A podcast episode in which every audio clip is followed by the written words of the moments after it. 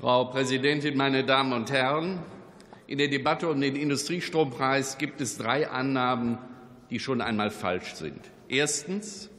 Unternehmen in Deutschland bezahlen nicht gleich viel für ihren Strom. Es ist einfach so, dass sehr unterschiedliche Preise gezahlt werden. Und wir wissen eigentlich auch nicht genau, wie viel jeweils. Denn zum Beispiel Arubis hat nun erklärt, sie hätten bis zum Jahr 2039 so günstige Konditionen von ihrem Lieferanten bekommen, dass sie gerne in Hamburg weiter investieren. Zweitens die Aussage, die deutsche Industrie bezahlt den höchsten Strompreis in Europa. Das ist auch nicht zutreffend. Wir liegen in Deutschland knapp unter dem mittleren Wert in Europa. Zwar ist der Strompreis in Deutschland zu hoch, nur dieses Argument zieht eben auch nicht. Und drittens, alle Verbände und Experten würden einen Industriestrompreis befürworten.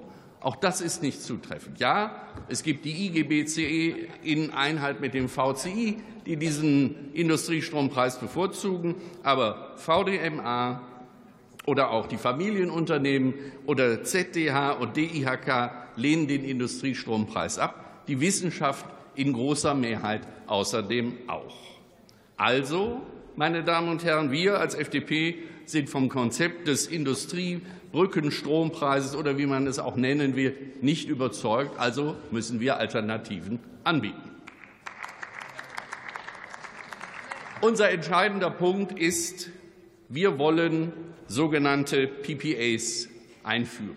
Was heißt das inhaltlich? Industriebetriebe sollen Direktlieferverträge mit den Anlagenbetreibern von erneuerbaren Energien abschließen können.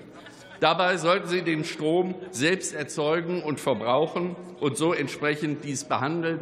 Das würde dazu führen, dass Steuern, Abgaben, Umlagen und Netzentgelte entsprechend reduziert werden würden. Zudem ist dieser Strom günstiger, weil er eben aus erneuerbaren Energien kommt. Damit könnten nicht nur energieintensive Betriebe, sondern auch KMU mit günstigem Strom versorgt werden, wenn sie sich zum Beispiel in Genossenschaften zusammenschließen würden. Zweitens, das ist angesprochen worden, wir sollten die Stromsteuer auf das europäische Mindestniveau senken. Und, Herr Kollege Banatschak, wenn wir es in einem Schritt nicht machen können, weil wir eben keine acht Milliarden in Anführungszeichen frei haben. Man kann das ja auch in Schritten machen. Dann hat man auch eine entsprechende Perspektive und eben nicht nur für große Unternehmen, sondern auch für die Rentnerinnen, den Studenten und den deutschen Mittelstand.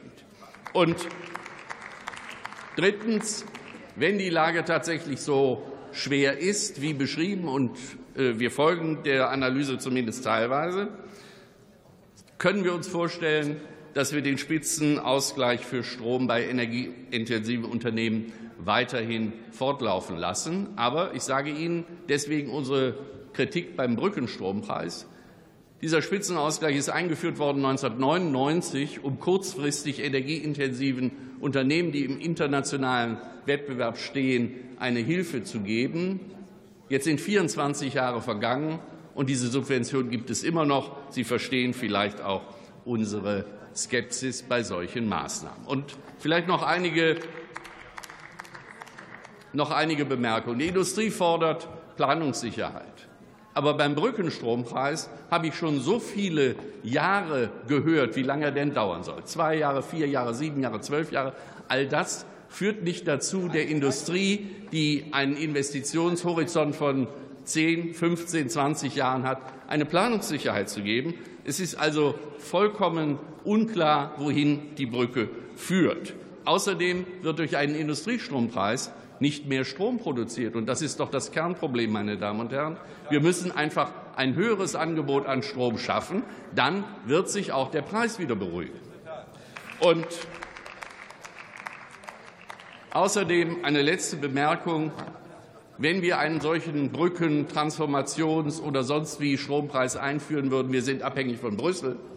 Das heißt, wir könnten davon ausgehen, selbst wenn wir uns im Herbst darauf einigen würden, es würde frühestens am 01.01.2025 bei den Unternehmen ankommen. Deswegen lassen Sie uns einen alternativen Weg gehen. Ich habe die Vorschläge vorgetragen. Vielen Dank.